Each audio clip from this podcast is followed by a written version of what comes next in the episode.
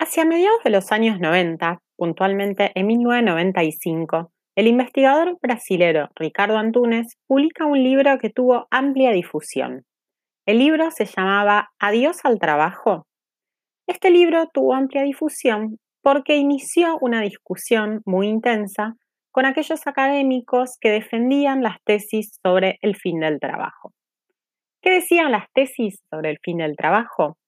Bueno, estas tesis lo que indicaban era que producto de las transformaciones en la organización del trabajo, producto de las transformaciones en la esfera estatal, en la forma en la que el Estado interviene en lo público, en las relaciones laborales, el trabajo y los trabajadores y sus organizaciones estaban atravesando una crisis, un declive, y el trabajo en sí mismo estaba perdiendo la centralidad de estructurante social que había tenido a lo largo del siglo XX.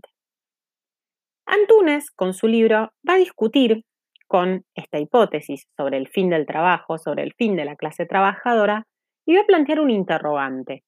¿Estamos a punto de decirle adiós al trabajo, adiós a la clase trabajadora, o simplemente se trata, simplemente o complejamente, se trata de ponernos a analizar cuáles son las características que tiene el trabajo, que tienen los trabajadores hoy, qué características tienen las organizaciones de los trabajadores hoy para poder comenzar a analizar el trabajo con otras lentes, con otras categorías de análisis que nos permitan entenderlo justamente en su complejidad.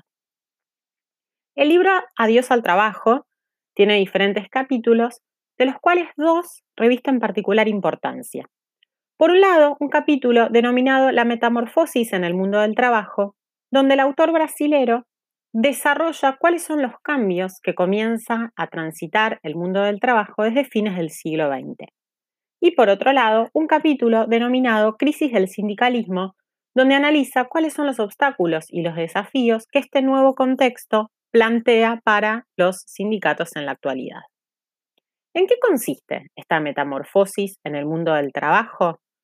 Bueno, consiste en lo que Antunes va a llamar una desproletarización del trabajo industrial fabril. Concretamente, ¿en qué consiste esta desproletarización? En una disminución de la clase obrera tradicional, industrial y en una expansión del trabajo asalariado en el sector de servicios.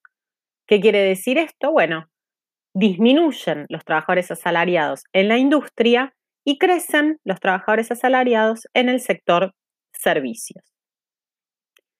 Ahora bien, Antunes va a decir que este proceso de caída de la clase trabajadora en el sector industrial y de crecimiento en el sector servicios es un proceso contradictorio. ¿Por qué es un, un proceso contradictorio? Porque genera una heterogenización, fragmentación y complejización de la clase trabajadora. Quiere decir que el sector servicios lo que empieza a generar es la incorporación al mercado de trabajo de trabajadores y de trabajadoras que tienen características en algún punto diferentes a la del tradicional trabajador industrial. Un ejemplo muy concreto de esto, por ejemplo, es pensar el trabajador industrial como un trabajador joven, varón, que sabe utilizar una máquina, una herramienta puntual, Mientras que en el sector servicios, por ejemplo, es más común ver la mano de obra femenina, es más común ver trabajadoras femeninas desempeñándose en sectores servicios. Ahora bien, ¿qué características tiene el sector servicios que no tiene el sector industrial? Bueno, hacia fines del siglo XX lo que va a señalar Antunes es que el tipo de empleo que crea el sector servicios es un tipo de empleos signado por la generación de trabajo precario, parcial, temporario, subcontratado, tercerizado, vinculado a la economía informal. Dicho resumidamente, lo que va a decir Antunes es que en el sector servicios hay una tendencia a que se genere un trabajo de peor calidad que en el trabajo industrial. Eh, y en este sentido, Antunes va a decir que esta metamorfosis que empieza a atravesar el mundo del trabajo produce un cambio en la fuerza de trabajo, un cambio en el colectivo de los trabajadores. Y para Antunes, este cambio no solo es cuantitativo en términos de lo que indicábamos al inicio, esta cuestión de disminuye el trabajo industrial y crece el trabajo en el área de servicios, sino que va a decir que también es un cambio cualitativo. ¿Y a qué se refiere con cambio eh, cualitativo? Lo que va a decir es que cambia la composición, cambia el perfil de los trabajadores, cambia el tipo de calificación que se le exige a un trabajador para poder desempeñarse en un trabajo determinado. Pero esta mayor calificación no siempre deviene en puestos más calificados. ¿Por qué? ¿Qué es lo que empieza a ocurrir? Bueno, la introducción de nuevas tecnologías en el proceso de trabajo, particularmente no solo en la industria, sino también en el sector servicios, empieza a generar lo que muchos autores denominan desempleo tecnológico. Entonces, al tiempo que genera mayor calificación, también genera mayor descalificación. ¿Por qué? Porque aquello que sí sabían hacer los trabajadores en la industria, ese saber hacer, ese poder utilizar una herramienta determinada, deja de ser una calificación, una competencia valiosa en el mercado de trabajo. Y acá Antunes va a plantear su hipótesis principal. ¿Y qué es lo que va a decir el autor? El autor va a decir que cuando se produce esta metamorfosis en el mundo de trabajo, lo que pasa es que no estamos ante el fin de la clase trabajadora, sino que se complejiza, se fragmenta y se vuelve más heterogénea la clase que vive del trabajo, es decir, la clase trabajadora. Antes era más sencillo, si se quiere, analizar a la clase trabajadora. Uno iba y miraba en la fábrica, miraba a el trabajador varón trabajando en la fábrica. Hoy por hoy, va a decir Antunes, las transformaciones del siglo de fines del siglo XX fueron tan abruptas, fueron tan veloces, que generaron en el conjunto de la clase trabajadora una mayor heterogeneidad. Poníamos antes el ejemplo del ingreso de las mujeres pero también la coexistencia en el mercado de trabajo de trabajadores más calificados, de trabajadores menos calificados, de trabajadores que cuentan con algunas competencias y trabajadores que no las tienen, de trabajos estables y trabajos tercerizados, de trabajos estables y trabajos por tiempo determinado, de trabajos formales y trabajos informales. En su conjunto, estos elementos deben ser tenidos en cuenta cuando estudiamos la clase trabajadora, que es lo que Antunes llama la clase que vive del trabajo. Ahora bien, este escenario nos interesa no solo como una foto de cuáles fueron las transformaciones en el mundo del trabajo y qué impacto esas transformaciones tuvieron en eh, la fuerza de trabajo, en los trabajadores, sino también porque tuvieron efectos muy intensos en los sindicatos, al punto de que muchos autores comenzaron a hablar hacia fines del siglo XX de una crisis del sindicalismo. Esta crisis del sindicalismo, que comienza a delinearse desde los años 70 a nivel internacional, pero en América Latina se ve con más fuerza en los años 80, en los años 90, consiste en analizar las repercusiones que los cambios en el mundo de trabajo tuvieron en el movimiento obrero. Entonces acá podríamos plantear una suerte de pregunta que, que organice y vincule los dos capítulos de Antunes que hoy estamos recuperando. Por un lado, ¿qué resultados tuvieron estas transformaciones en el mundo del trabajo en las acciones de la clase trabajadora, en sus órganos de representación, como lo son, por ejemplo, los sindicatos? Y en este sentido lo que va a decir Antunes de forma muy categórica es que producto de estos cambios en el mundo del trabajo, se produce una crisis de los sindicatos. ¿Por qué una crisis? Porque el sindicato estaba acostumbrado a organizar a una clase que vive del trabajo homogénea, industrial, masculinizada, y de repente se encuentra con que tiene que organizar una clase trabajadora que no solo es de la industria, que sino también del sector servicio, que no solo es masculina, sino que también trabajan las mujeres, por ejemplo. Em, y esto genera, de nuevo, mayor complejidades.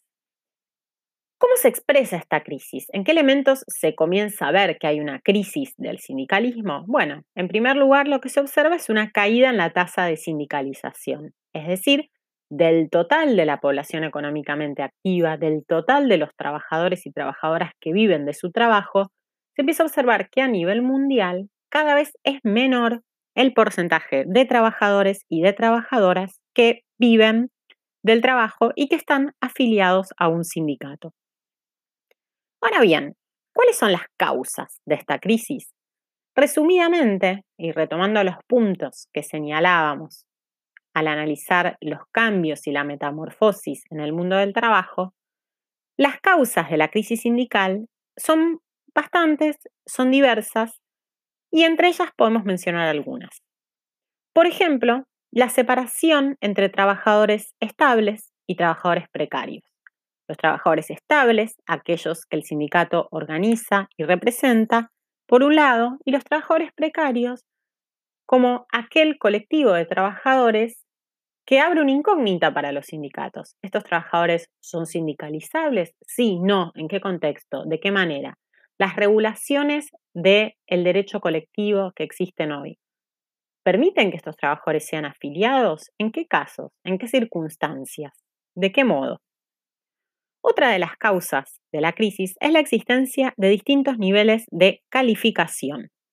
Como decíamos anteriormente, esta diferencia en los niveles de calificación genera que haya trabajadores muy calificados, que en general acceden a los mejores trabajos, a los trabajos más pagos, a los trabajadores, a los trabajos más estables, mientras que por otro lado tenemos un conjunto de trabajadores más descalificados que son en general quienes acceden a los trabajos más informales, más precarios, peor pagos, más inestables.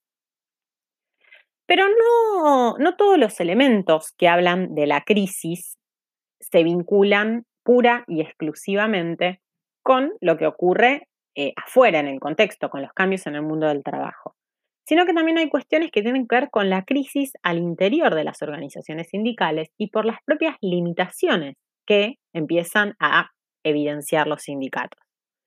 Y en este sentido adquiere relevancia algo que Antunes denomina un incremento de la tendencia neocorporativa.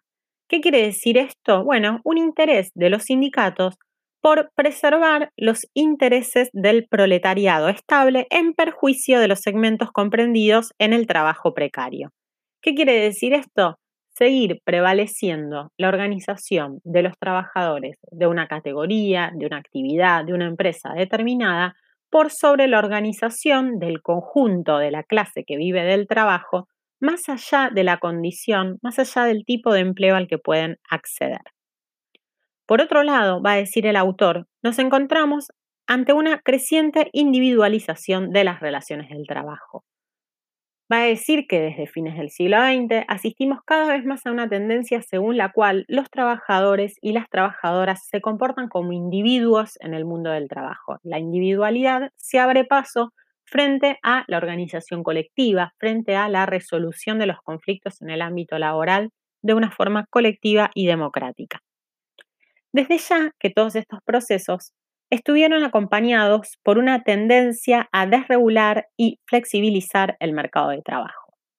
¿Por qué? Porque a fines del siglo XX no solo se producen procesos de reorganización del trabajo que tienen que ver con esto que señalábamos antes, ¿no? De bueno, la expansión del sector servicios, la introducción de nuevas tecnologías, la búsqueda de perfiles de trabajadores más calificados, sino que también hay un cambio en la forma en la cual el Estado regula las relaciones laborales.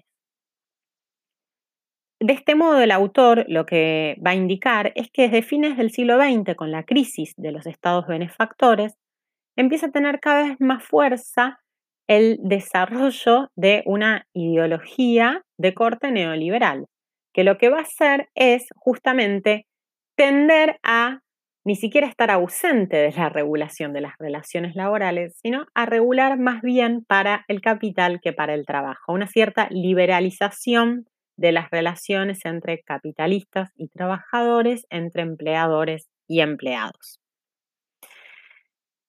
Volviendo sobre las características de los sindicatos, también podemos identificar una tendencia a la burocratización y a la institucionalización de las entidades sindicales, que se distancian cada vez más de los movimientos sociales, de los conflictos que hay en los territorios. O sea, efectivamente, conforme baja la tasa de sindicalización, también baja la tasa de huelgas. Cada vez hay menos huelgas, menos conflictos laborales abiertos. ¿Por qué? Porque los sindicatos comienzan a resolver los conflictos obreros en un terreno muy institucional, en un diálogo muy con la empresa o con el Estado, sin generar una democracia al interior de sus organizaciones, que sin lugar a dudas, va a decir Antunes, es esta democracia al interior de las organizaciones la que genera cierta afinidad y esta cuestión de que los miembros del sindicato se sientan parte de esa organización. Y por otro lado, va a señalar una cuestión que creo que es muy importante, que va a decir que en este contexto a fines del siglo XX, con el ascenso del neoliberalismo, con la reestructuración y la reorganización de los procesos productivos, comienza a generarse cierta adversidad y hostilidad hacia la izquierda, hacia el sindicalismo combativo, hacia los movimientos sociales de inspiración socialista. Es decir, aquella ideología más ligada a la izquierda, más ligada a un sindicalismo más revolucionario, comienza a perder cierto prestigio como ideología organizadora o rectora de la orientación político-sindical. Ahora bien, la metamorfosis en el mundo del trabajo no solo plantea obstáculos para los sindicatos, sino que también plantea algunos desafíos. Algunos desafíos como organizar sindicalmente a los desorganizados, algunos desafíos como romper con el corporativismo, como buscar tejer acciones más solidarias y clasistas, a través de la reorganización de comisiones de fábricas, de comités de empresas, construir sindicatos horizontales que permitan contrarrestar la tendencia a la burocratización y desde ya rescatar aquellas acciones que procuren volver hacia los trabajadores el control de la producción, cuestionar justamente que sea el capital el que rige y define qué se produce, cuándo se produce, de qué modo se produce, con qué tipo de calificaciones se produce, sino que los trabajadores también puedan intervenir en ese proceso de organización de la producción en sí misma. Claro que con el tiempo estas tesis y estas hipótesis de Antunes fueron entrando en tensión. ¿Por qué? Porque lo que vemos es que el sindicalismo no está en crisis. El sindicalismo sigue siendo un actor central en la vida social y política. Pensemos, si no, en el caso de nuestro país, lugar protagonista que tienen las organizaciones sindicales. No obstante, ello no implica que los sindicatos tienen todavía muchos desafíos por resolver, muchos obstáculos que aparecen sobre todo en contextos de crisis como el actual. En este sentido, este podcast deja abierta la pregunta sobre cuáles son los desafíos que tiene el sindicato hoy en día cuáles son los obstáculos que la realidad actual plantea para el sindicato y con qué herramientas analíticas contamos para poder dar respuesta a estos interrogantes.